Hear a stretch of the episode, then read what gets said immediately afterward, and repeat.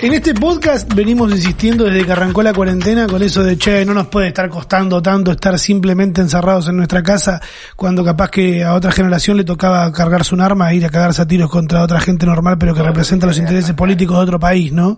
O sea, ahora nosotros estamos encerrados, pero a mí la verdad que ya me está empezando a quemar la gorra, Uli.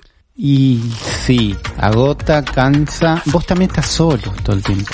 Yo estoy solo, pero también me está quemando que no sé, viste que al principio de la cuarentena como que había un- una explosión, un boom de contenido. Vamos a hacer videos, vamos a hacer vivo, vamos a hacer todo. Ya estamos todos como, Sí, ni ganas, ¿no? La verdad, ni yo. claro, onda, aprendiendo Twitch. Yo última, subí, ¿entendés vos? claro, la más fácil, que tipo voy a hacer esto que iba a hacer solo, lo voy a hacer con ustedes porque la verdad es mejor que estar solo. Eh, Vamos a reaccionar al video de Damián Cook, Play.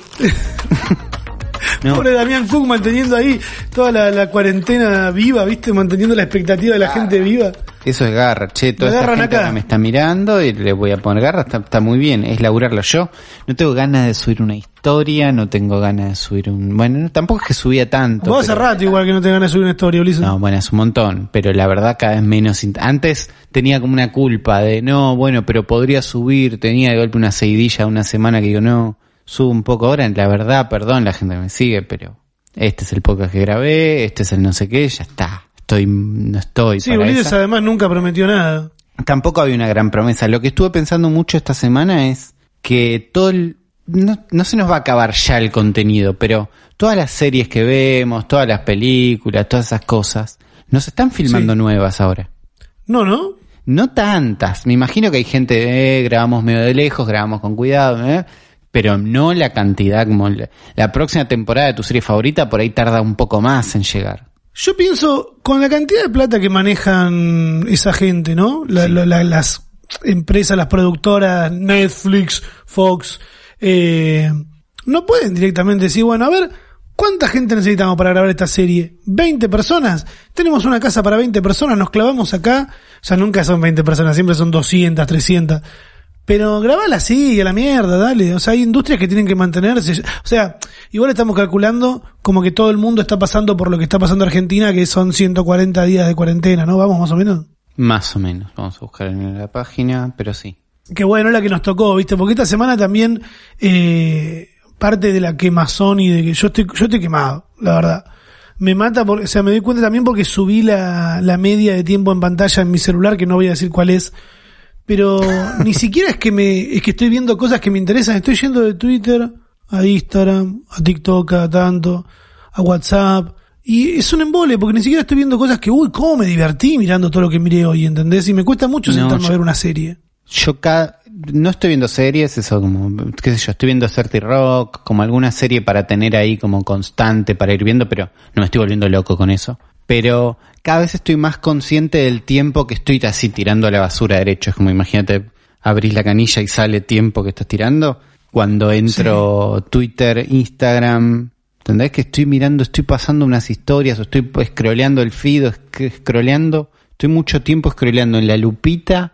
De golpe me tira como un compilado de páginas de memes que no me causan gracia, pero que te encuentro como un disfrute ahí en ver unos memes sobre gimnasios, viste, sobre unos submundos que no son míos. Sí. Y pero que, es- que es basura, que estoy viendo un montón y cada vez me estoy volviendo más consciente de, che, estás entrando en este pozo donde no, no hay ningún fin, no estás yendo a ningún lado. Y no es que en ese momento yo digo, no, me gustaría estar aprendiendo. No, no, no estoy tratando de que ese tiempo esté invertidísimo en algo bárbaro, pero me estoy dando cuenta de que lo No. estoy tirando. Y cada vez Es que estoy cuando- saliendo de antes eso. tirábamos un montón de tiempo, Uli. Antes, antes y siempre y toda la vida tiramos un montón de Sí. tiempo. El problema es que hoy no estamos realmente al pedo cuando tenemos el celular en la mano y consumiendo cosas sin sentido. O sea, no estamos, no es lo mismo estar al pedo mirando el celular que estar al pedo mirando la nada y replanteándonos la vida y, y diciendo, che, ¿qué planeo yo hacer de acá un tiempo? ¿Entendés? No es lo mismo. Claro. Es que yo siento que me quema más todavía el estar al pedo con el celular. Cuando en realidad el celular muchas veces me ha salvado de, de- del aburrimiento en un montón de casos, pero justo ahora como que de contenido siento que está todo muy flaco, muy flaco, muy, muy vacío. Está todo muy vacío y es en un momento donde no sé si lo nos lo necesitamos más, pero nos estamos apoyando más. Como que antes era, bueno, estoy viendo basura un rato en el bondi, ponele, ¿entendés? Como estoy pasando el tiempo, estoy esperando el bondi, o estoy en laburo por ahí, y estás dejando de laburar un momento para ver basura, bueno, pero ahora te despertaste para ver basura nada más, ¿entendés? Como todavía estás en la cama. Esos son los momentos donde yo digo, tendría que salir de la cama, ¿para qué? ¿No? Tipo, si es un fin de semana. ¿Para si no qué te- dijiste? Claro. ¿Cómo para qué, Uli? Para analizar el mercado, para hacer yoga, para... Hacer algunas inversiones. Agra- agradecido tenemos que estar con ese pibe, ¿eh? Que no que- supimos en un principio y lo bardeamos. Yo el momento que me crucé con el video de este pibe que decía, bueno, les voy a contar mi rutina, no eran ni las 6 de la mañana, me estoy levantando, me pego una ducha de agua fría. Lo, primero lo odié, por dentro sí, dije, "De- dejá de mentir con lo de la ducha de agua fría, porque lo único que hiciste es meter la cabeza en una en, en agua que sale de una cani- de una ducha que no sabemos si está fría, tenemos que creerte. Y todo bien, pero la- no- lo primero que uno hace es desconfiar de la gente de internet. Metiste la cabeza y después que te bañaste con agua caliente, no sé. Pero el- para los que no saben y que están fuera del chiste de esta semana, que es me voy a analizar los mercados, es de un pibe que subió un, un video a TikTok que cuenta su, su rutina de que se levanta, se baña con agua fría, analiza el mercado, hace inversiones, hace yoga, Ve videos escucha charlas de, de, de- de un viejo, no sé. Eh, y que dice que a las 10 de la mañana hizo mucho más que un montón de gente que recién se despierta. Y sí, si te levantas a las 5 de la mañana, obvio que va a hacer más que lo que, la, que se despierta uno a cualquier hora. Eh, pero esta cosa de todo el tiempo estar activo y estar haciendo cosas, ¿viste? La gente se enojó mucho porque también es un niño, adolescente, diciendo que invierte en un mercado cuando capaz vive con los padres, ¿entendés? Eh, Desde la producción del futuro podcast llegamos a la conclusión de que es una publicidad de ayudino en aerosol. Porque en todas las tomas aparece ayudino en aerosol eh, y creo que va por ahí. Y no nos dimos cuenta y le dimos la publicidad que Ayudín quería. Me parece siniestro. Pero ese fue el chiste, el, el meme de la semana a raíz de un pibe que quería mostrarse como súper productivo. A todo, no, a ver, a Que no nos está tan mal. Yo desp- ser- después lo termino pensando, no está tan mal lo que está mostrando. Pasa es que da bronca la parte que dice que hizo más que un montón de gente, te sentís como ahí que te está apurando. Pero la verdad es que es, Es un que, claro, es que para además un si- si sos público, picante- también es, ¿entendés? Como hay gente que tiene muchas ganas de despertarse a esa hora, de leer videos de ese chabón, de, de analizar los mercados a la mañana. Es para ellos ese video, no es para nosotros, ¿viste? Como después yo me di cuenta que lo odiaba más de lo que hacía falta. de lo necesario también, ¿no? Porque ¿qué vas a odiar a un pibe que hizo un TikTok, boludo, que te muestra ahí que quiere ser un campeón de la finanza? Bueno, felicitaciones. A mí me gustaría tra- vivir del aire. O sea, ¿a quién no le gustaría no laburar? No, a todo el mundo. O sea, nos- pasa que también con, con- durante los últimos años nos han metido mucho en la cabeza de que laburar dignifica, hay que trabajar, hay que ganarse el coso. Y si tengo la posibilidad de no laburar, a mí me preguntás, yo prefiero no laburar. Prefiero, o sea, prefiero hacer cosas que si salen mal, salen mal, me chupa un huevo, yo sigo teniendo la plata en el bolsillo, ¿entendés? Claro. Preferís que... Nadie. Sí, la parte de hacer lo que te gusta y la parte de tener que hacerlo para vivir, porque si no te morís, es como estaría bueno que no estén tan conectadas, que no estén Claro. como sí o sí, te tiene que gustar esto. Efectivamente. Hoy me, esta semana me pasó, vengo hace tres días que no tengo, o sea, tengo inodoro, no estoy cagando en la bidet, Bien. eh, sino que se me rompió. Me gusta cómo lo tenía ya resuelto. Se me rompió el fuelle conector entre el inodoro y la mochila del, del inodoro que hace que el agua pase de la mochila al inodoro y que se lleve todo lo que hay en el inodoro. Que ya no era el mejor, ¿no? Eh, es un fuelle de mierda, se me rompió y, y empezaba a gotear y yo metía el dedo y tapaba mientras tiraba la cadena para que no se caiga el agua al piso. Y dije, lo voy a... Le, le pregunté al que me si conocía un plomero y me dijo, eso medio que lo podemos cambiar nosotros. Ah, listo, yo me fijo. le- Y fue una boludez, lo compré, lo cambié y ahora se rompió el que cambié. Tuve que sacar ese, compré otro que la que es más chiquita la, la tra- o sea, no entra bien el inodoro y sacarlo fue un bardo, se me inundó dos veces el inodoro y ahora estoy tirando con un balde. Y adivina de qué, eh, qué publicidad me tiró Instagram. Buenos Valdes. Mm, no, no, no es por ahí. Pensá otra. Eh, plomeros a domicilio. No. Dale. Un juego, un juego de plomería, boludo. Esa. En el que vos, en el que vos elegís qué tubo sacás y cae más agua o qué tubo no sacás y cae mierda. Yo digo, nunca una solución. o sea, Nunca siempre me quería mantener Claro, en el yo loop. te estaba tirando publi- publicidades bárbaras que te solucionan la vida tirando plata. Ellos quieren que te bajes un juego que además cuando te bajas no es así, ¿no? También esa parte.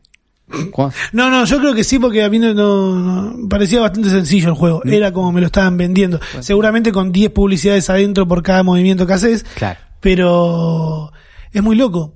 Eh, porque a ellos les conviene más que yo me bajo un juego de plomería y me quede jugando en el celular a que que, que llame a un, a un plomero y me solucione el problema que- del baño. Sí, eso o no hay tantos plomeros publicitando en Instagram y hay más eh, desarrolladores de juegos falopa.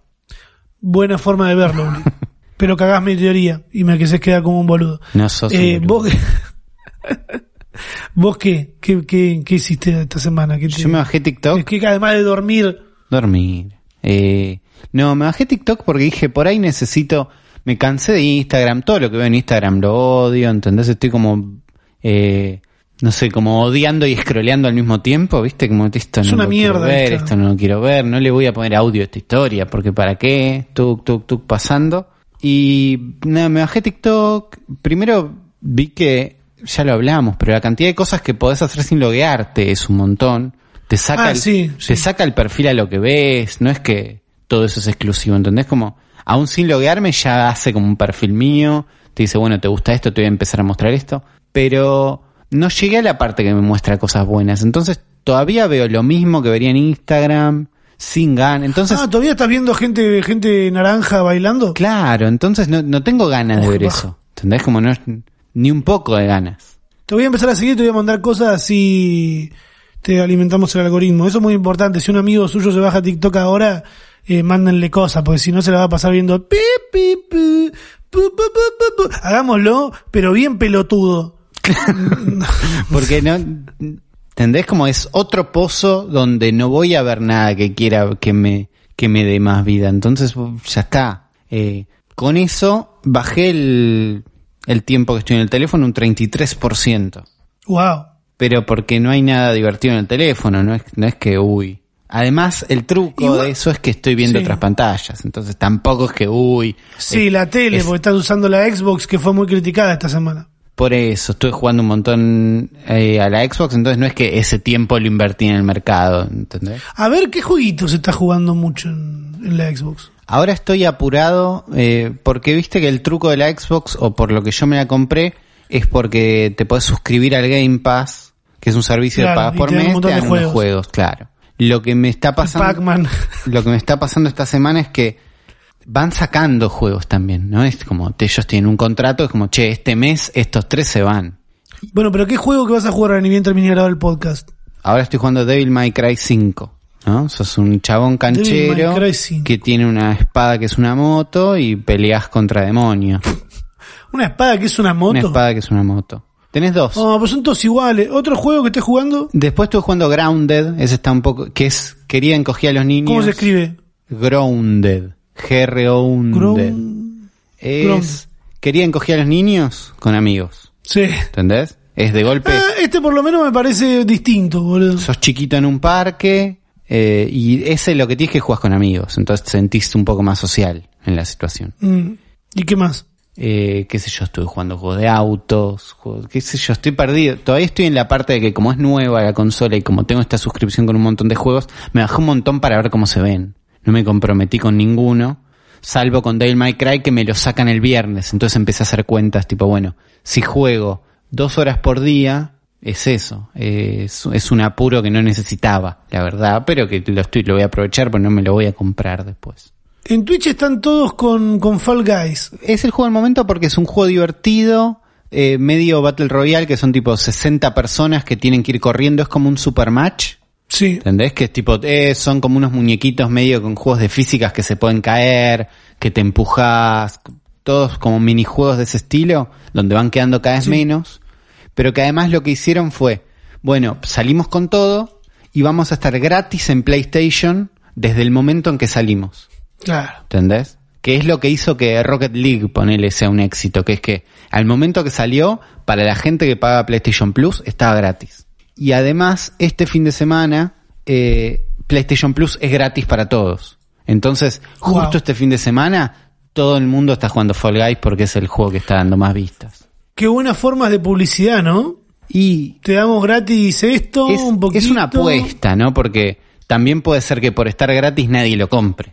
Obvio. Pero, O que no le gusta a nadie. o que no le gusta a nadie, pero ellos apostaron a que este es un juego súper streameable, eh, ¿entendés? Como es un juego que jugás con tus amigos, te cagas de risa, jugás muchas partidas cortas, la estructura es similar a la de Fortnite en este sentido de que tiene un Battle Pass, que vas leveleando, vas consiguiendo cosas. ¿Se puede levelear en el Fall Guys? Y conseguís cosas estéticas para tu personaje, no sos mejor, pero sos más lindo. es el truco de ah, todos ok, los juegos. No, porque digo, ¿cómo puede ser mejor en un juego que, que te caes todo el tiempo, que el chiste es que las cosas puedan salir mal, Y ¿entendés? pero si haces lo mismo con un sombrero, ¿entendés? Con un disfraz de... Claro, eso sí me gusta. Bueno, eh, Eso sí me gusta. están apuntando a eso y están saliendo gratis en PlayStation con la idea de que la gente se lo compre en otras plataformas, que le cuentes a tus amigos, ¿no? Todo eso. Por ahora parecería La industria estar de los videojuegos. bien. Exactamente. El formato Mario Party. Claro.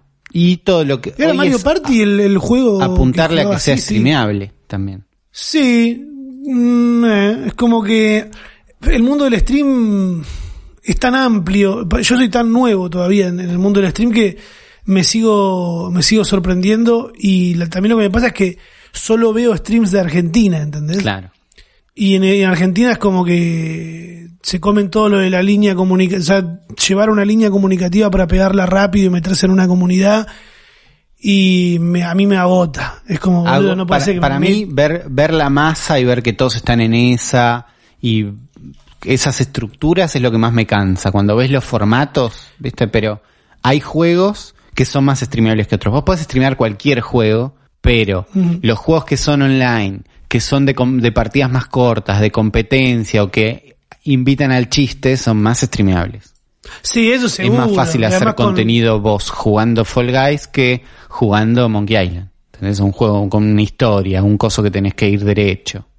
Sí, además solo, ¿entendés? No son dos, cosas incomparables. Eh, entonces le están espuntando esta estructura. A mí cuando veo que todos streamean lo mismo, que el formato streamer es este, ¿entendés? Como que de golpe esas estructuras de esas fórmulas de éxito me aburre bastante. Me da ganas de ir. Y es que es un embole, es un, em- es un embole. Eso es lo que a mí me, me está aburriendo de Twitch y que tampoco es lo que, o sea, yo estoy haciendo streams que los considero de prueba porque quiero meterle otro tipo de producción, ¿entendés? Sabiendo que puedo hacer algo en vivo y que va a salir terrible. Todo el tiempo que, durante el tiempo que lo hicimos con, con muy poca plata o con muy pocas herramientas, ahora contar con herramientas me parece que quedarse, no sé, eh, estoy aprendiendo todavía, Está pero está bueno Twitch y hay un montón de gente metiéndose en Twitch. Hay muchísima gente Eh, metiéndose en Twitch. También está la idea en Twitch de que no necesariamente tenés que ser exitoso.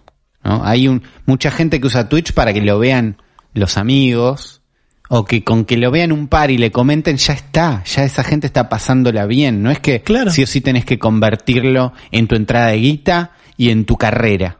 ¿no? Si bien mucha gente quiere hacer Sí. eso, yo sé que hay gente que streamea porque quiere estar como acompañado mientras está jugando. Sí, Es o que los- se conforman con más menos. personal, claro. Pasa que en Argentina la media de Twitch es muy, muy joven. Muy joven. Y, se, y como que ven un, un- una sola forma de, éxito o una sola forma de hacer las cosas. Cuando te, ya lo dije yo en, lo- cuando, en los podcasts anteriores cuando contaba que estaba arrancando en Twitch y me parecía que eran unos pesados con, ¿por qué usas este, el mouse así, no usas otro? ¿Por qué no usas tal arma que uso yo y que usa Frank Castle? Es como para, boludo. ¿Entendés? No tenemos que hacer todo lo mismo porque si no al final estamos, es una cagada. Lo digo por en YouTube. En YouTube pasó lo mismo. Cuando se empezaron todos a hacer el mismo formato y el mismo tipo de videos, aburrió. Claro. ¿Entendés? Por eso creo que hay que ir viendo para qué lado tirar. Eh, mientras escuchan este podcast, pueden entrar a elfuturopodcast.com donde encuentran una guía con imágenes, links y cosas de las que estamos hablando, como para no tener que andar anotando y diciendo, uy, ¿cómo dijo? ¿Cómo se llamó el jueguito? Está todo, Todo lo que en la vamos guía. nombrando está, claro, en la guía. Eh, y también pueden comunicarse con nosotros a través del hashtag El Futuro Podcast, donde en Twitter, no en otra plataforma, podemos charlar. Porque este podcast se rehúsa a tener redes sociales, eh, porque es esto, es un podcast. Claro. Pueden escucharlo en Spotify o en el lugar que más les guste. Googlean El Futuro Podcast y ahí está. Como nos dijo Lula, dice, TikTok seguirá siendo furor cuando volvamos a la normalidad y no estemos 24/7 conectados al Wi-Fi. Es eh, un... Un presupuesto en datos. ¿Qué opinan? Yo creo que cuando volvamos a la normalidad va a explotar más todavía TikTok. Sí. Pero porque hay un montón de TikTok que yo, por ejemplo, no estoy pudiendo hacer porque no tengo nadie que me haga de cámara. Sí, y hay, hay un montón de contenido que al, no todos pueden hacer contenido fácil en la casa.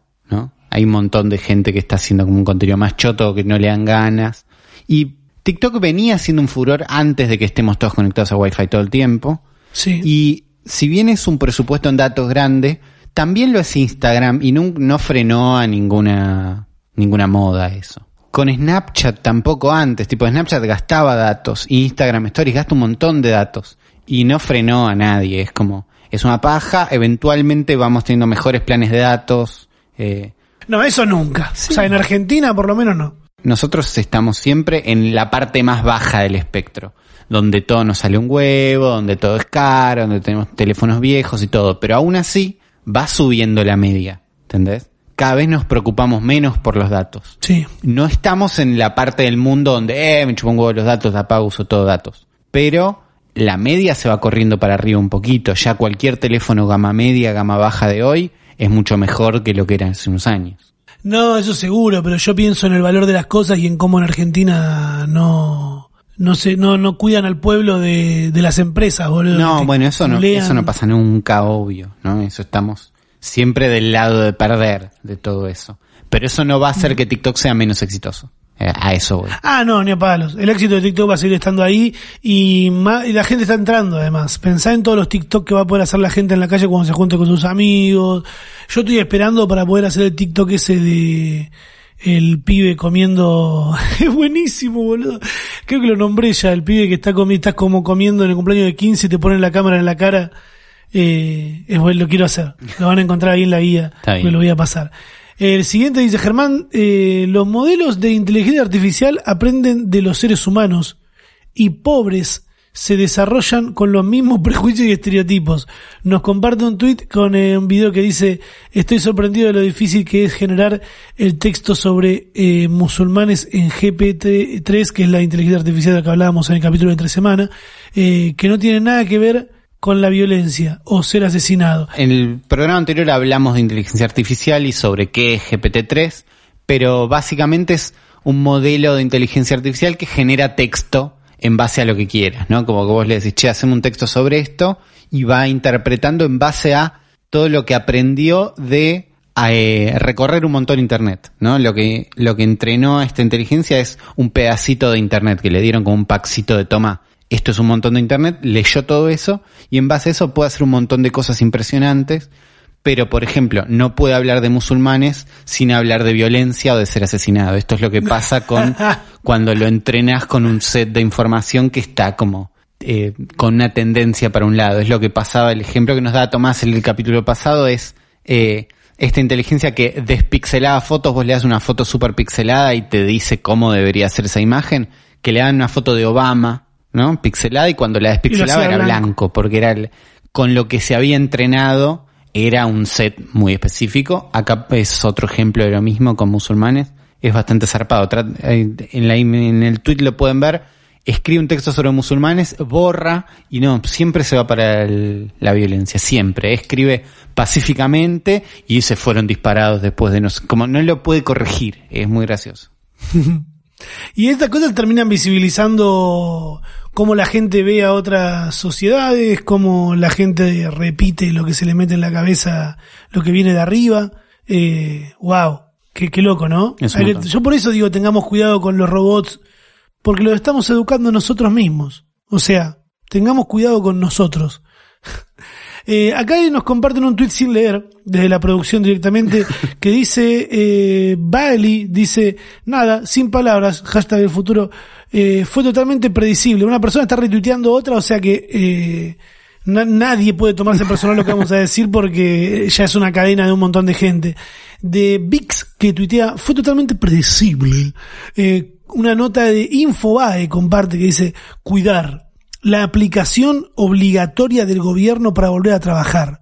dos puntos, permiso de circulación y diagnóstico a distancia. Que hablamos de esta aplicación ni bien salió, que era la aplicación para poder mostrar el permiso, eh, si tenía que salir a trabajar. Siguiente a eso hay una, una nota también de Infobae que dice escándalo internacional. Se filtraron datos sensibles de 100.000 argentinos con la app del coronavirus. Se conoció que hubo una brecha de seguridad en los datos personales de quienes usaron la app del gobierno la app del gobierno, qué pasó y que, eh, qué pasó y qué datos están en peligro. La producción del futuro podcast, a la cual agradecemos, eh, nos aclara que lo del escándalo internacional, que no hubo repercusión en ningún medio internacional sobre esto, y los datos de 100.000 argentinos, fue una brecha de seguridad en el formulario del gobierno de la provincia de San Juan, no a nivel nacional, eh, no en la app Cuidar no sean pelotudos y dejen de caer en estas pelotudeces que ponen así de, título, que filtraron todo, te das cuenta que no tenés que usarlo. Es que es eso, no es que no es grave que se haya filtrado información de 100.000 argentinos, ni, no es que no es grave lo que pasó en la provincia de San Juan, es grave usar esa información para pegar para donde vos querés, ¿entendés? Es grave desinformar desde un título, porque estas notas son donde por ahí vos entras a esta nota y adentro sí está bien escrita, ¿viste? Pasa mucho eso. Por ahí un periodista escribe una nota que está más o menos correcta y el editor le pone un titular que sirve a otros intereses. Pasa mucho eso. Pero es que nadie nadie lee la nota en general. Todos nos quedamos con el titular. Todos nos quedamos, me, incluyo, todos nos quedamos con el título. Me reincluyo. Eh, hay que ser responsable. Y lo loco es que no se le pide esa responsabilidad a los medios de comunicación. Solo, únicamente se le pide esa responsabilidad al lector. Y no tiene que caer en el lector la responsabilidad. No lo mismo cuando cae la responsabilidad en usuarios de redes sociales, en influencers, porque cuando les conviene, somos unos pelotudos que hacemos videos y historias y cosas, y cuando les conviene somos generadores de opinión. Y cuando les conviene en la tele no están bajando línea, te están diciendo soy canosa tomando dióxido de cloro porque me hace bien. Eh, por favor. Yo no, o sea, podés estar en contra del gobierno, pero estamos en el medio de una pandemia mundial, ¿entendés? Si te están diciendo no demos falsa información o algo que todavía no está comprobado o algo que puede llegar a hacerle mal, ¿entendés? No podés tomar una botella en vivo en televisión abierta, ¿entendés? Porque no es que lo está haciendo en sus redes y decimos, che, no, eh, no, podés en tus redes sociales decir cualquier cosa. En tus redes sociales puedes decir cualquier cosa. En televisión, que te ve gente que no tiene otra manera de, de, de recibir información, porque hay un montón de gente que lo único, el único nexo que tiene con la realidad es la televisión. Y entonces te das cuenta de lo peli es muy peligroso, ¿entendés? Porque ¿qué pasa? Es en, relación a, los grupos que a lo que quieren instaurarte en la cabeza, boludo, que ahí tenés a Viviana Canosa tomando de, de una botella en vivo y diciéndote que no, ah, no, a mí me hace re bien, me oxigenaron la sangre, chau, chau, nos vemos. Es, es mi opinión, no, no, no, estoy opinando, estoy contando lo que hago, no estoy influenciando. claro, no es, un, no es una descarga legal válida esa, me parece. Como no. Ponele que no te puedes llegar a matar lo que estás haciendo. Pero hay un montón de gente que lo toma como realidad y te lo digo desde el punto de mi viejo se murió por licuarse la sangre, ¿entendés? Se murió por tomarse una aspirineta al día, te hace re bien. Y en la cabeza de alguien que tienen la ignorancia con la que tenía mi viejo de informarse como se le cantó el orto, se tomaba dos aspirinetas y hasta tres por día, entre se licúa la sangre. Por eso digo, hay que tener cuidado con lo que decimos, porque a nosotros se nos persigue todo el tiempo, pero lo dice una boluda como canosa, y claro, no pasa nada, no, te la quieren callar, la quieren callar, dejate romper las pelotas, boludo. Y ya sé que la tasa de mortalidad del coronavirus es súper baja y que se muere gente grande. ¿Qué vamos a hacer? ¿Vamos a dejar que se muera la gente grande? ¿Vamos a dejar que se que colapse el sistema de salud para que después te mueras por cualquier boludez? Yo también tengo los huevos llenos, y Ulises también tiene los huevos llenos estar encerrado en su casa pero no vamos a andar diciendo boludeces para desestabilizar la situación. Hay que ser un poco responsable. Yo sé que te la pasas viendo historias de gente que está en España o en Brasil disfrutando de una playa que acá no existe, además de esa playa, o que en Estados Unidos están haciendo cualquiera y cagándose de risa, pero acá, qué sé yo, no nos queda otra. Somos mucho más sensibles que otras partes del mundo, porque la gran mayoría de este país tiene bajos recursos, ¿entendés? No, no es que somos todos, no es toda una fiesta, no nos paga. Yo sé que si a mí me pasa algo, tengo ahorros o tengo un laburo que puedo estar bien, pero hay un montón de gente que no. ¿Entendés? Yo prefiero ponerme del lado de esa gente y no ser un egoísta de mierda. Perdón por esto, perdón por, perdón por esto, pero la verdad fue una semana en la que vi un montón de pelotudeces y dije, loco, qué necesidad tenés, ¿Qué boludo, necesidad tenés? de ser tan rompe. En el conurbano se la pasan haciendo lo que hace. Mudate al conurbano. Anda Si, si se la pasan haciendo lo que. Claro, boludo, qué tan difícil. ¿Qué nos dicen acá? Leandro pregunta, hashtag el futuro podcast, consulta para Uli. O sea que yo no voy a responder nada. ¿De qué trabajas, Uli? ¿Y qué carrera estudiaste? Pregunta. Creo que lo respondimos un par de veces. Trabajo de compositor en un estudio de animación 3D, o sea que armo como un Photoshop de figuritas. Y estudié audiovisión en la Universidad Nacional de Lanús. Que la recomienda Uli la Que la Universidad recomiendo Nacional de Lanús? muchísimo porque es una universidad hermosa, nueva, eh, prolija, está buenísima. No, le ha pasado. Si odias al kirchnerismo y todo eso, Por no ahí vayas no porque creo que se vayas. inauguró en la- Por ahí, claro, es una universicucas, tenían como un, un, la- un nombre gracioso, pero está buenísima, así que no sé. Pa- Está, está bueno. Claro, qué sé yo, pagué 10 pesos para inscribirme. Después pagué 10 pesos más por mes. Es como es bárbaro. Es como está bastante. Qué importante la educación pública, ¿no, Uli? Y es bastante. Y la verdad que sí. Ignacio Roca plantea, hola, hashtag futuro podcast. Tiro una para charlar la próxima. ¿Qué rol cumplen los influencers que se exponen en programas de televisión? Sabiendo que no está ahí la audiencia, su audiencia fiel. Uno, crear una carrera, este es lo plan, quiere hacer un programa, querés meterte en la producción también, Ignacio, ¿qué onda? Uno, cre- crear la carrera en medios, atraer público de TV joven, ninguna de las anteriores. Mira, pasa algo, o sea, todo eso fue mutando y fue cambiando, ¿no? El hecho de que un influencer se ponga en la televisión.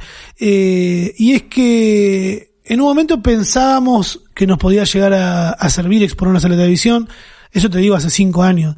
Eh, y hoy te expones a la televisión sabiendo que te van a, que, que no te va a servir para nada, porque no- ir a la televisión hoy no sirve para nada. No, hoy es más en la producción, la producción de un programa de televisión trayendo gente que tiene su público, que tiene su cantidad Claro. de seguidores importante, para que hablen del programa, para traer, es, hoy es la tele más tratando de sobrevivir, me parece, en la mayoría de los casos. Es, olvídate, es como lo que está pasando con el Cantando por un Sueño, que es una bosta, que el timing que manejan es malísimo, y que alguien tuiteó por ahí, si hay algo que no le puede faltar a un programa de Tinelli, es Tinelli. Claro. ¿Entendés? ¿Cómo va, no va a estar Tinelli en un programa de Tinelli? Es una cagada, está lleno de gente, está lleno de gente de redes, porque sin, sin eso no se mantiene ni en pedo. Eh, y es eso, o sea, es un, no, sé- no digo que es un error, pero también pasa de que hay un montón de, de creadores o de gente que trabaja en internet, de influencer, como quieras decirle, que se encuentran con un techo en, en internet, que no pueden hacer más de lo que ya venían haciendo y necesitan irse a plataformas como la televisión que tienen eh, una producción que en internet no hay, eh, que tienen ficción, que en internet no es tan fácil encontrar productores haciendo ficción y se sienten tal vez más cómodos porque necesitan tener esa, ese esa espalda de tener productor, de tener Sí, guionista, de tener gente que les diga lo que tienen que otra hacer. plata, o es otro contexto, es otro público, es un público más grande en algunos puntos, entonces. ¿Sabés que yo creo, carrera. Uli, que, que hay un montón de influencers que tienen un techo creativo? También. ¿Entendés? No por menospreciarlo, porque por algo tienen un montón de seguidores, pero tienen un techo de, de bueno, hasta acá puedo hacer esto con, e- con esta calidad. Y necesitan una espalda que en internet nadie apuesta a decir, bueno, voy a ser productor y voy a hacer que esta persona explote y pueda hacer lo que hace mejor. No existe. En cambio, en televisión, sí, te ponen en un programa como El Cantando, te ponen a trabajar en una novela. Por eso creo que también hay muchos influencers que decidieron irse a, a trabajar a la televisión porque se sienten más cómodos de esa manera. Eh, Lucas, Lucas agrega, cree que por tener cientos o millones de seguidores, las redes van a poder replicar ese éxito en otro tipo de ecosistemas mediáticos. Es producción, es lo mismo que dije recién. Para mí va a cambiar mucho todo cuando productores televisivos o productoras empiecen a producir para Internet y se den cuenta que, que es mucho más económico todavía, porque no tenés que pagar un espacio como si tenés que pagar en la televisión. Pero no, insistimos con eh, producir para televisión y después decir, oh, la televisión esto, la televisión lo otro. La apuesta es producir para Internet hoy, para mí. Eh, Pau Fuera dice, otro mensaje, estoy escuchando el último podcast sobre inteligencia artificial, que se los recomendamos, eh, lo del captcha, cómo se usa hoy en día empezó con el creador Duolingo, Duolingo mexicano, que también utiliza las traducciones de Duolingo para aprender sobre idiomas. Hay una TED Talk que lo explica y nos deja un, un, Un link, a una charla de Luis Von, Luis Von A, que es el chabón que hizo Duolingo, que es esta app donde puedes aprender idiomas. No sabía que era mexicano y que nada, se ve que se apoya en esto para aprender más sobre idiomas. Está bueno. Si van a hashtag el futuro podcast en Twitter y lo van a encontrar, si no pueden verlo en el futuropodcast.com. Angie dice, ojalá la gente del futuro podcast vea y hable de esto. y nos comparte un tweet que, que dice, con un video que dice, tomate dos segundos para ver escenas de desarrollo argentino en el campo aeroespacial. Claro, no, no nos tomamos Nos esos dos matás, porque nosotros no hablamos de cosas aeroespaciales. o sea, pasáselo a Fabio. Fabio cubre esta Pasáselo cosa a- un poco mejor. a, a Fabio Bacaglioni que tiene ahí un resumen semanal de cosas y habla justamente de espacio, del espacio, de la carrera espacial, eh, a él le va a interesar más que a no, no es que no nos interese, pero lo único que podemos decir es, oh, mirá cómo tocan botones. Claro, Mirá, sí, sí. tenemos, La idea parece estar buenísima, no sabemos más que eso.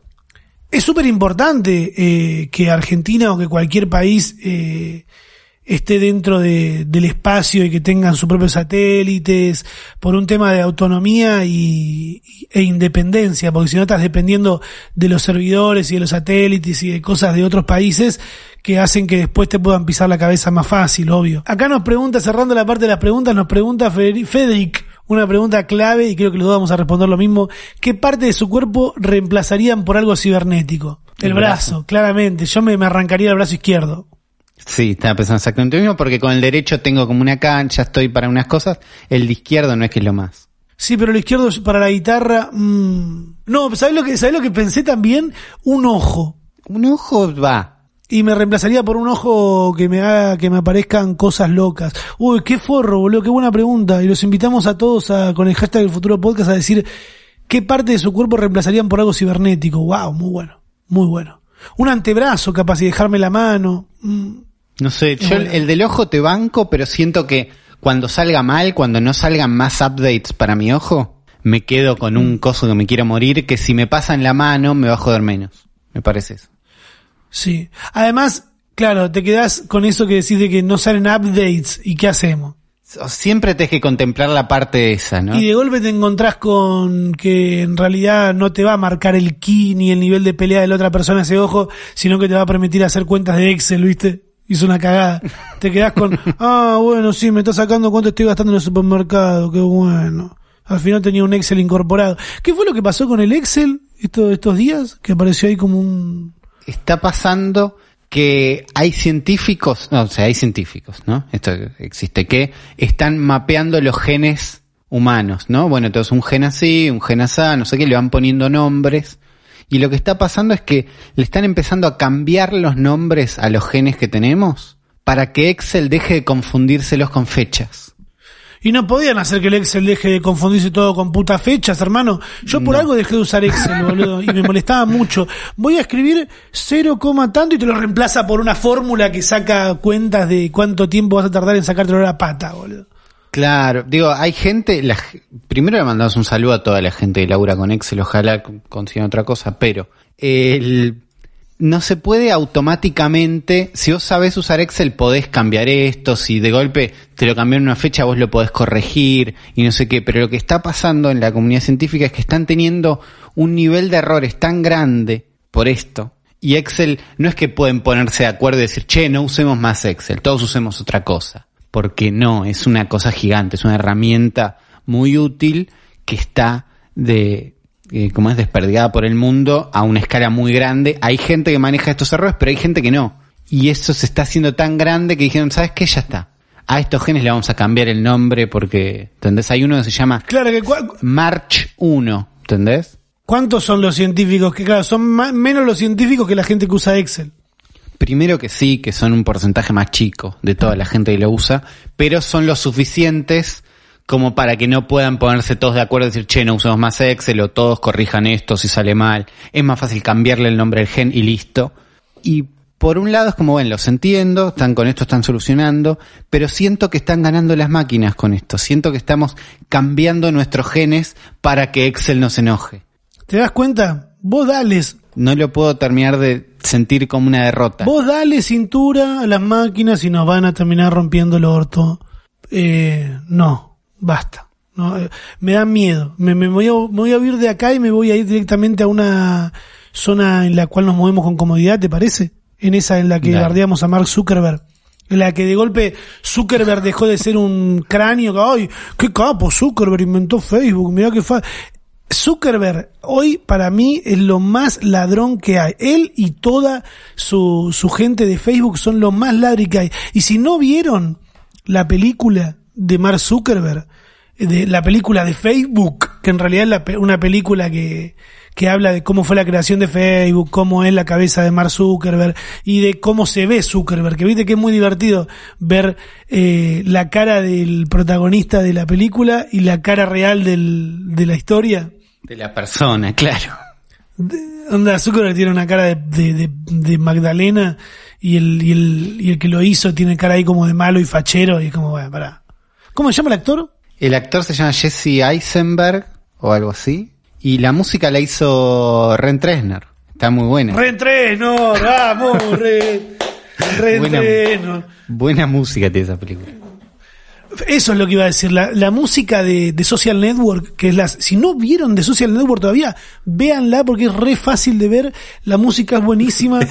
Me Eh, gusta que la recomendación es, es re fácil de ver, no es, es buenísima, es re fácil de ver. No, es que- verdad. Eh, con eso Para está. mí una película es buena cuando es fácil de ver. Si te cuesta verla, que es una clase, boludo. ¿Entendés?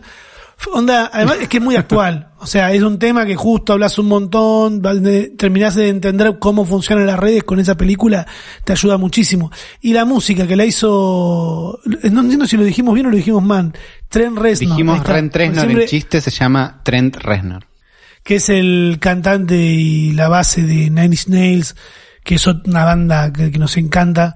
Eh, ¿Vos la viste en vivo, Uli? Sí. Yo la vi en vivo, pero en un Lollapalooza, entonces estuvo, eh, Ah, yo no. la verdad. Eh, La posta era el show del mucho más año buena de lo que anterior, estuvo. La- el show del año anterior, donde se les rompió un pedacito de la pantalla de LED, estuvo mucho más bueno y yo lo vi en DVD. En esa peli, en esa peli vas a ver ahí cómo funciona la cabeza de- del creador de Facebook, que un poco es más o menos lo que está pasando ahora, que ves que el chabón va agarrando modelos de cosas que van funcionando y las va copiando y las va adaptando a su a su red. ¿Qué pasó esta semana? Instagram finalmente sacó su competencia para TikTok. Y lo loco es que no lo hace con una plataforma aparte, porque eso sería un bardo de, de hacer que la gente se baje a otra plataforma. ¿Qué hacemos entonces? Que Instagram pese todavía más de lo que ya pesaba, seguro. Porque le estás agregando más cosas.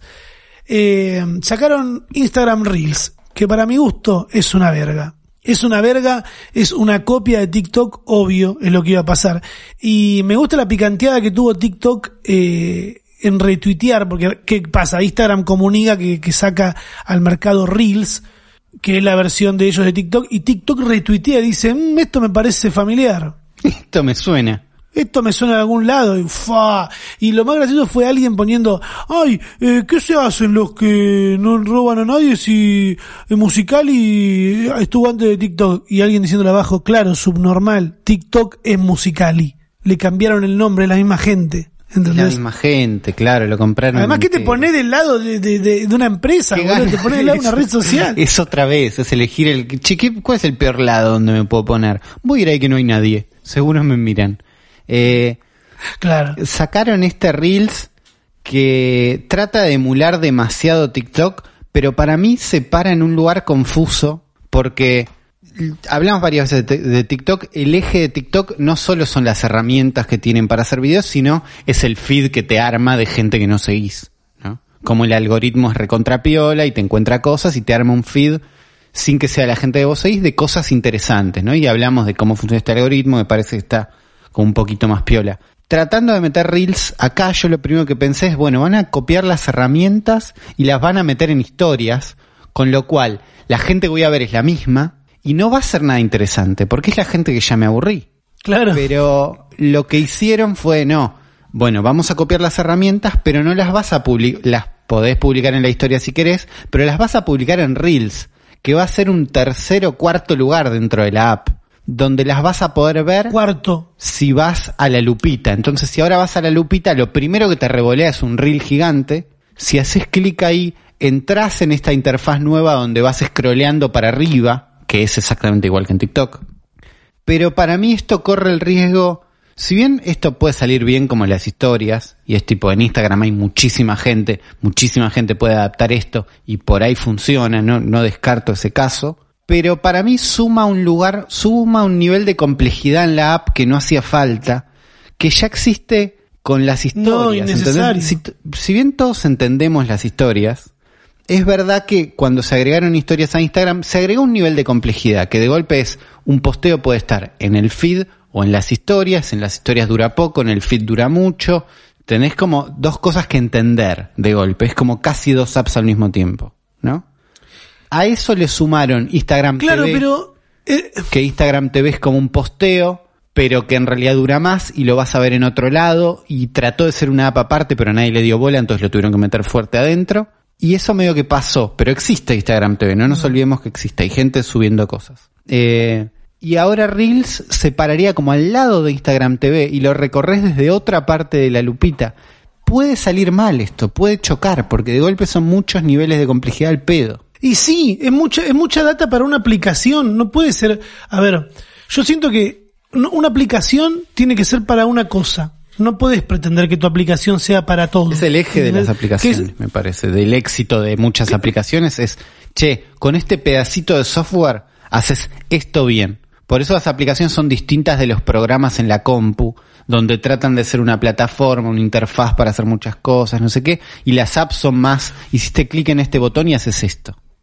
Bueno, pero ¿te acordás la, el éxito de Facebook cuando arrancó? Sí. Que podías hacer todo. Sí. También eso era lo lindo de Facebook. Ah, mira, puedo hacer todo acá, puedo subir video, Es, puedo es subir que una es foto una mentalidad, quiera. es la idea que siguen manejando. Claro, pero en este caso, para mí, termina estorbando tanta data en Instagram. Ya no sé ni qué quiero ver. En cambio, TikTok, que sigue siendo pura y exclusivamente para subir estos videos, y no hay foto en TikTok, por ejemplo, ¿entendés? No puedo postear una foto, no. Únicamente video. Voy y me voy a encontrar con esto. Y ni hablar del motor de búsqueda y de la conexión entre audios y la conexión entre filtros y las respuestas y todo que, todo bien, pero en Reels no lo estoy viendo ni, lo único que estoy viendo en, en Instagram Reels es gente resubiendo, Resubiendo TikTok. TikToks.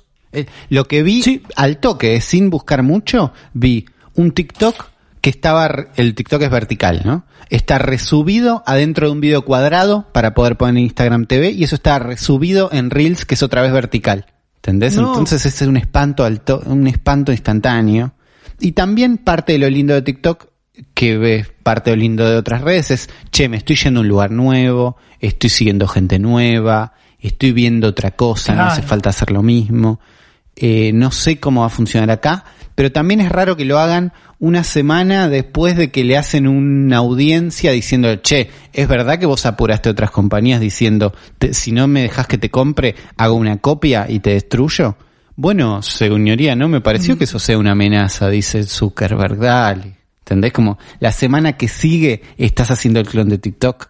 Eh, Bueno, ni hablar de Trump que sacó una orden para prohibir en 45 días a cualquier estadounidense que haga negocios con TikTok o con WeChat, que recién me entero que son la misma gente.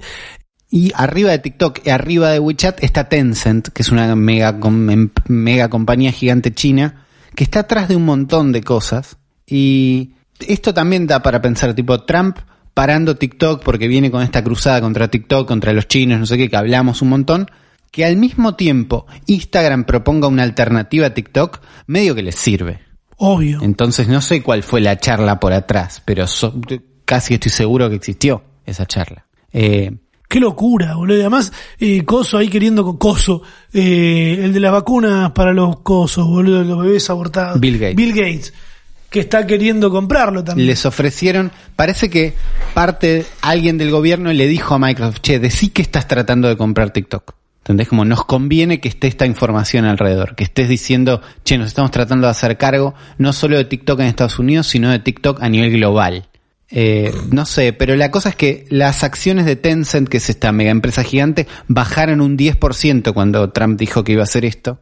Y Tencent es muy grande. Si ves que está Tencent, Tencent, por ejemplo, tiene el 100% de control sobre Riot Games, que son los que hacen el LOL. No, no es poco. Wow. Tiene el 40% de Epic, que son los que hacen el Unreal, que hacen todos los juegos. Y son los que le dijeron a Fortnite, che, hace un modo donde se tiren 100 en una isla. ¿Entendés? Como, al mismo tiempo, Mierda. vos decís, no, que saber, ¿eh? odio Fortnite, me voy a PUBG. Bueno, PUBG está hecho por gente que también tiene, eh, donde también Tencent tiene acciones. Entonces, de golpe Tencent, si buscas, está atrás de Discord, está atrás de Reddit, está atrás de Ubisoft. No son dueños de todo esto, pero tienen un pie ahí puesto.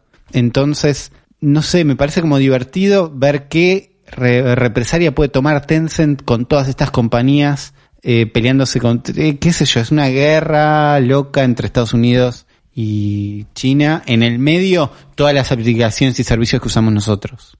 En pocas palabras, se están tirando con de todo. Exactamente. Se pueden tirar con de todo. O sea, puede ser como el principio de una guerra de bueno, ah, sí, así que me vas a sacar esto, yo te saco esto y de golpe se están. bar- Hay mucha guita. Siempre es eso, hay mucha guita de por medio. Sí. Y hablando de guita, no, justo de guita no, pero habíamos hablado previamente de la televisión y de Twitch y de estas cosas, y hay algo que une a Twitch y la televisión, y es que el community manager de la televisión argentina, eh, de la televisión pública en Twitter, se mandó un tweet gol. que para mí es Golcito. impecable.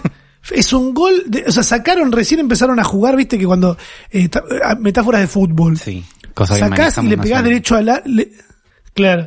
Es como que recién sacaron, tocaron dos veces la pelota y le pegaron derecho al arco desde la mitad de cancha y entró al ángulo, ¿entendés? ¿Qué hicieron de la televisión pública en Twitter? Pusieron, ¿qué es Twitch? ¿Entendés? Eh, ni siquiera pusieron en mayúscula la primera Eso me letra. parece hermo- un detalle estético hermoso. A mí me- soy muy fan de los tweets que empiezan en minúscula porque hablan de una posición. Están como escribiendo desde la nada, están escribiendo cómodos. Y saltaron un montón de la, de, la comunidad de Twitch argentina, todos a bardearlo, que esto es lo que va, lo que le está sacando el rating, qué pasa, papu, te quedaste sin no sé qué. Es como, boludos, no se dan cuenta, no saben cómo funciona Twitter y cómo funcionan las redes. O sea, soy gente que trabaja en, en- Sí. en redes.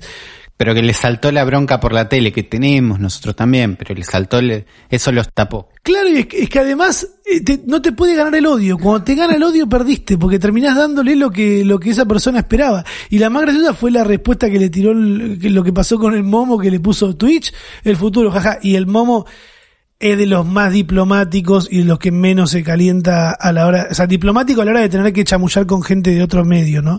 Y dice, hablando posta, es entretenimiento con creadores de contenido que a través de esa plataforma salen en vivo. Bien. Bien. Y le, pus- y le respondió a televisión pública y le pusieron, hola Momo, jugamos un FIFA. Y le pusieron, jugamos estilo Ruggeri, eh, nada, amistad. Y le pusieron, dale, seguinos en Twitch barra la TV, barra TV pública. Y ahí fue como, ahí tenés. Le terminó pasándote el, el link de la televisión pública, que andás a ver qué hace la televisión pública en Twitch. Sí. Capaz que simplemente retransmite. No tenemos ni idea qué es lo que están haciendo, por ahí están haciendo algo buenísimo, por ahí no, pero esto fue mucho más divertido y efectivo que tuitear el link directamente, que era algo que podían hacer. Claro. La hicieron perfecta porque cayeron todos a compartir cosas y a, y a bardearlos y esto que el otro y se salieron con la suya. De que si nosotros no podemos ver la actividad del tweet. O sí, no, no podemos. Ellos únicamente tienen 3.300 retweets, 18.000 me gusta, eh, un montón de respuestas, 1.700 respuestas de gente enojada y es como, bueno, al final le terminaste dando. Tenemos que ser un poco más pillos a la hora de, de pelearnos con la tele, porque si no, eh, te vienen a picar. Es como que yo me ponga a responder todos los mensajes que me mandan diciéndome, viste que tal cosa, viste que tal otra. Yo no voy a hablar de nadie porque no le voy a dar la exposición yo a alguien que, que me odia, ¿entendés? Claro. es una boludez, es el principio de todo. Eh, pero bueno, veremos qué, qué propone la televisión pública en Twitch. Tienen un partido de FIFA publicado. Bueno, debe ser una prueba. Eh, hablando de Twitch, eh, Ninja volvió finalmente a Twitch. Sí, no, no sabemos si definitivamente, no sabemos como bajo qué contexto, pero de- Ninja era el que Mixer le dijo, che, venís con nosotros por un montón de plata, sí, fue a, a estar exclusivamente en Mixer. Cuando Mixer dijo la verdad, vamos a vender esto entero, si lo vamos, vayan a Facebook si quieren, nosotros esto no lo vamos a hacer más. Ninja quedó como libre otra vez, se fue a YouTube y un montón de gente fue como, eh, mirá, ahora Ninja está en YouTube, no sé qué. Bueno, ahora con la nueva temporada de Fortnite se fue, con el nuevo update de Fortnite, se fue directamente a Twitch otra vez, a su vieja cuenta que estaba ahí esperando. Eh, así que vamos a ver qué hace ahora. Pero sí lo que abrió esto es esta pelea de talentos de, che, las plataformas pueden poner guita para que los streamers se queden ahí. Eso fue como una movida interesante, pero se ve que probó en YouTube, no le gustó, volvió a Twitch. Que era para mí esperable. YouTube no es el lugar para las transmisiones en vivo. No lo es ni lo va a hacer. Hasta si no hacen un cambio, no es ni lo va a hacer porque te, copen- te corren con el copyright. Eh, hay cosas que siguen Sí, fallando. Yo amo YouTube, es la plataforma que me hizo Sí, famoso. pero no, no es lindo para mí eh, cuando hay gente, sabes, que streamean en YouTube. Es incómodo ir a ver qué están haciendo. Como a Twitch yo puedo entrar y ver quién está en vivo. Entre la gente que sigo, veo los que están en vivo rápido. En YouTube... Pero es que además Twitch ni siquiera tiene todo. que, ni siquiera tendrían que preocuparse por eso, Twitch. Si hay un montón de youtubers que se van a Twitch a streamear y después suben las mejores partes a YouTube y las vas a tener que terminar yendo a ver a YouTube Porque eso sí, nadie, eso sigue funcionando mucho más. Ninja sigue subiendo sus highlights y las mejores partes las sigue subiendo a YouTube porque es el lugar para subir video. Y además hay un montón de gente que consume directamente un stream entero así, porque no quieren ver la parte en la que está Cosco haciéndose un jugo, ¿entendés? Claro, yo la quieren mayoría ver la parte en la que Cosco de- está gritando buenar. Sí, la mayoría de, de gameplay de Fortnite que vi cuando veía mucho era después en YouTube. Era todas cosas que habían nacido en vivo, pero yo las veía después en YouTube porque era el momento más cómodo para mí. Claro, y podés atrasar y adelantar y, y retrasar, qué sé yo. Cosas. Y volviendo a la parte del mundo real en el que estamos viviendo, en el que nos podemos tocar entre nosotros y escupirnos la boca, eh, así lo va a poder hacer la gente de Nueva Zelanda porque se cumplieron eh, 100 días sin registrar nuevos casos de coronavirus, entonces como que los neozelandeses están volviendo a esa vida normal, sin distanciamiento social y con público autorizado en eventos deportivos y culturales. O sea que tendríamos que darnos una idea de cuánto tiempo tiene que pasar para que vuelvan eh, en Argentina los partidos de fútbol con público, los boliches, las fiestas, ¿no? Claro, también la producción acá nos aclara que parte del truco es ser una isla minúscula en el medio del Pacífico. Claro. que es... Y, no- y considerado el mejor lugar del mundo para vivir, ¿no? Claro, por ahí esas cosas Que hay un montón de gente que se va a trabajar ahí. te agilizan un poco el trámite de ir sacándote el virus encima. O sea, los que realmente se bancan esa de tratando de salir de Latinoamérica, volumen 1, viste que están todos Qué con el chiste ese de sí. sáquenme de Latinoamérica. Te das cuenta que son todos nenes Sí. los que hacen esos chistes, porque si realmente sos picante te vas solo en Latinoamérica, no tiene que sacarte a alguien. ¿Sabes la cantidad de casos de gente que conozco que están en Nueva Zelanda justo hace años? Trabajando y están ahí, sí, está bueno acá, pero la verdad que no es tan, tan barato. Que además cuando salí de, de- sa- sáquenme Latinoamérica, no aguantás dos días si salís de Latinoamérica. ¿Qué, qué vas a vivir a base de, de sándwiches de un euro, de jamón de crudo de un euro que venden en los mercaditos? Vale, dejate romper las pelotas. Eh, y después un par de cosas extra que nos han llamado la atención. Una es el tweet de Roy que eh, descubrió algo que es todo lo que nos está pasando es culpa de haberle mandado tantas cosas al 2020 durante tanto tiempo. ¿Te acordás? Mandás flog al 2020. Eso es espectacular. Un éxito. Es para aplaudir. Es para aplaudir de pie. Eh, es, eso es espectacular porque es verdad. Todos mandamos todo al 2020. Y ahora está acá. Y todo vuelve. Claro, esto es todo. Todo vuelve. Ahí está. No mandes SMS a cualquier lado porque vuelven. El 2020, cargadísimo. Y también eh, otro tuit arriba de Tomás Rebor que dice, es imposible definir la etapa del 2020 y comparte todas las catástrofes que hubieron de una etapa posible podría ser el, el destacamento ese que prendieron fuego en Estados Unidos, Bolsonaro con COVID, un montón de Es cosas un hilo. que entre... es un hilo donde es sigue un agregando hilo con cosas. todas las cosas de este año. Claro. El ovni que apareció. Todo. Son muchas cosas. Bolsonaro entre la gente, Riquelme tomando mate. O sea, para mí la tapa de, del 2020 no es una imagen, sino que una canción. Y es esta. Porque posta que no... pa- Parece una joda.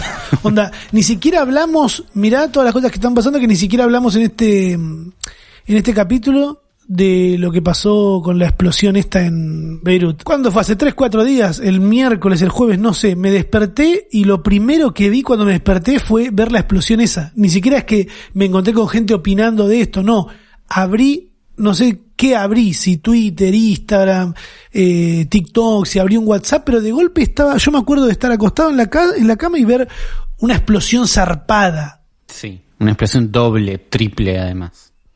Que apare eh, yo lo que vi era doble. Primero vi Sí, que ya estaba prendiéndose fuego todo y que había explotado algo y de golpe gente que seguía filmando que eso fue lo asombroso, ¿no? Ay, lo asombroso.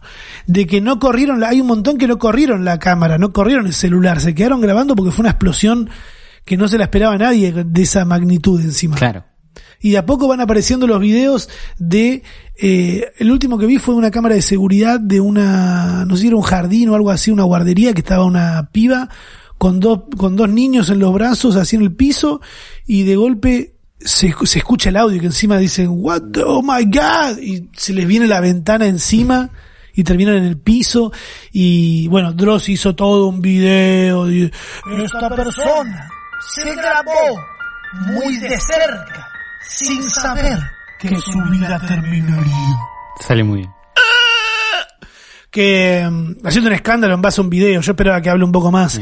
Eh, pero todavía no se sabe nada, o sea, se van sabiendo pocas cosas, eh, hay gente que apuesta al atentado, hay gente que apuesta al accidente, las versiones oficiales dicen que era como una mm, eh, Júpiter, Claro. donde guardan Una fábrica de fuegos artificiales es lo primero que escuchamos. Para mí todo está más del lado del accidente. Entiendo las ganas de conspiranoia y las ganas de que pase algo loco. Además de que es una explosión muy grande. Entonces es como, che, puede, ¿de dónde sale esto? Pero para mí estamos más del lado del accidente. Yo creo que todas estas cosas, y ya lo he dicho, seguramente ya lo dije en un capítulo anterior del podcast, pero todas estas catástrofes y estas imposible etapa a definir sobre lo que es el 2020, no va a ser solo el 2020. Es a partir de ahora y en adelante. Porque si hay algo que está pasando ahora, es que estamos más conectados. Nos vemos la próxima. Fin.